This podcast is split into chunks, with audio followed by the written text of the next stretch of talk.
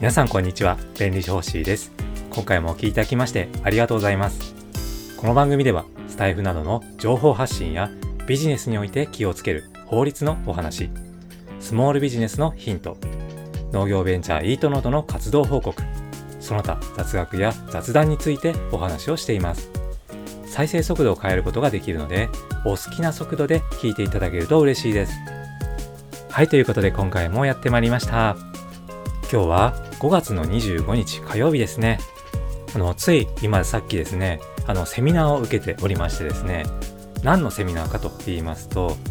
えー、実は声の出し方のセミナーを、えー、受けておりました。どうですか？ちょっとね前回と違うみたいななんかありますかね？もともとねあの今日受けた先生の、えー、本を読んで、え、やっておりましたのであのそんなにもしかしたら変わってないかもしれませんけれども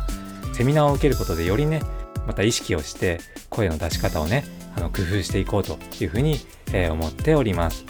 でちょっと声の出し方の、まあ、コツなんですけども、えー、まずはですね腹式呼吸をして、まあ、お話をするということですねあのよく胸式呼吸って言って胸でするえ呼吸ありますよね。まあ、呼吸の浅いところですよね。で、一方で腹式呼吸はあの呼吸の深いところです。で、やっぱりあの腹式呼吸でお話をするととてもね、あの聞き取りやすく、えー、聞こえるそうです。ちょっとね、試しにやってみますと、えー、胸式呼吸、あの胸でする呼吸で、えー、言葉を発するとこんな感じになります。こんにちは、弁理士欲しいです、え、今日もお聴きいただきましてありがとうございます。まあ、こんな感じですよね。一方、あの、腹式呼吸で、え、お話をすると、こんにちは、弁理士欲しいです、えー、今日もお聞きいただきましてありがとうございます。こんな感じになります。やっぱりちょっと違いますよね。そう、だからやっぱり腹式呼吸でなるべくお話をするということで、えー、相手にね、あの、聞き取りやすくなるということです。で、この声の出し方については、来週の朝7時半からのライブでね、あの詳しくねちょっとお話ししようかなと思ってます、えー、来週の火曜日なので、え、6月1日ですねの朝の7時半から8時までの、えー、イートノートライブの方で、えー、詳しくお話をしますので、ぜひですね、あの、遊びに来ていただければと思います。それでは今回のテーマ、葉月ルーペが広告費に100億円かけた意外な理由というテーマでお話をさせていただきます。葉月ルーペの CM といえば、えー、渡辺謙さん、舘ひろしさん、菊川玲さん、小泉孝太郎さん、武井絵美さんなど、そうそうたる芸能人を起用して、一時期かなり話題になりましたよね。で、渡辺謙さんがなんか怒っているね、あの様子だったり、菊川玲さんがお尻で踏むっていうね、あの演出もとても注目されました。で、広告宣伝費には100億円以上も投資しているということから、これのね、まあ、力の入れようが相当だということがわかるかと思います。実はあの CM、はずきルーペのはずきカンパニーの松村会長が、クリエイティブディレクターとして自ら制作の陣頭指揮を取ったことで有名です。最初は広告会社にいろいろね、あの注文をして、あの依頼をしていたんですけども、上がってきたものが、まあ、要望をね、あの反映していないということで、あの自分でやることにしたそうです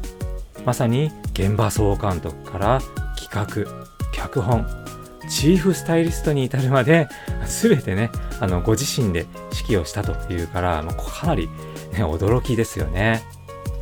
結果あの CM が当たって認知度がかなり浸透して新しく CM を打つ必要がなくなりました。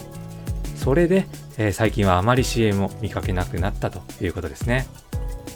そして葉月ルーペが宣伝広告にこれだけの力をね、え、入れたというのは、まあ、当然全国的な認知を獲得するというところで販売網を構築するということもあります。ただもう一つ意外な理由として挙げられるのが模倣品を排除するためなのだそうです、え、たくさん広告を打ってあの広く、ね、知られていくと当然模倣品が増えてきます。そこでさらにインパクトのある広告を打ち続けることで裁判官から見ても葉月ルーペを知っているという状態にすることができるんですね。でそうすると仮に衣装権や商標権といった知的財産権の権利が切れてしまっても不正競争防止法という、え、法律を使って模倣品を排除することができる、まあ、そういうねあの可能性が出てくるというわけですそれで不正競争防止法というのは広く知られている商品の表示を他人が使うとお客さんが混同してしまうため、えー、無断使用を差し止めることができます。また損害賠償も請求できます。実際に葉月ルーペは広く知られているということが認定されてこれまでに140以上のコピー業者を排除することに成功したそうです。広告費をかけるというのは市場を拡大して攻めているようにも見えるけれども実は守りにもなっていたというわけですね。粗悪な模倣品を放置してしまうと間違えて購入したお客さんに大きな損害を与えてしまいます。商品によっては健康被害や命に関わることもあるかもしれません。ブランド価値を守るためには衣装権や商標権といった知的財産権の取得のほか積極的な宣伝広告による認知度の獲得というのも有効な手段になるんですねということで今回は葉月ルーペが広告費に100億円かけた意外な理由についてお話をしました。まだいいねを押されてない方は、今のうちにポチッとハートのボタンをお願いします。コメントもお気軽にお寄せください。そしてフォローがまだの方は、ぜひこのチャンネルをフォローしてもらえると嬉しいです。それから音声だけでは分かりにくい内容も、ノートから文章でも読めるようにしています。ぜひですね、そちらもチェックしていただければと思います。それでは最後まで聞いていただいてありがとうございます。今夜もゆっくりお休みくださいね。お相手は弁理士のホッシーでした。それでは。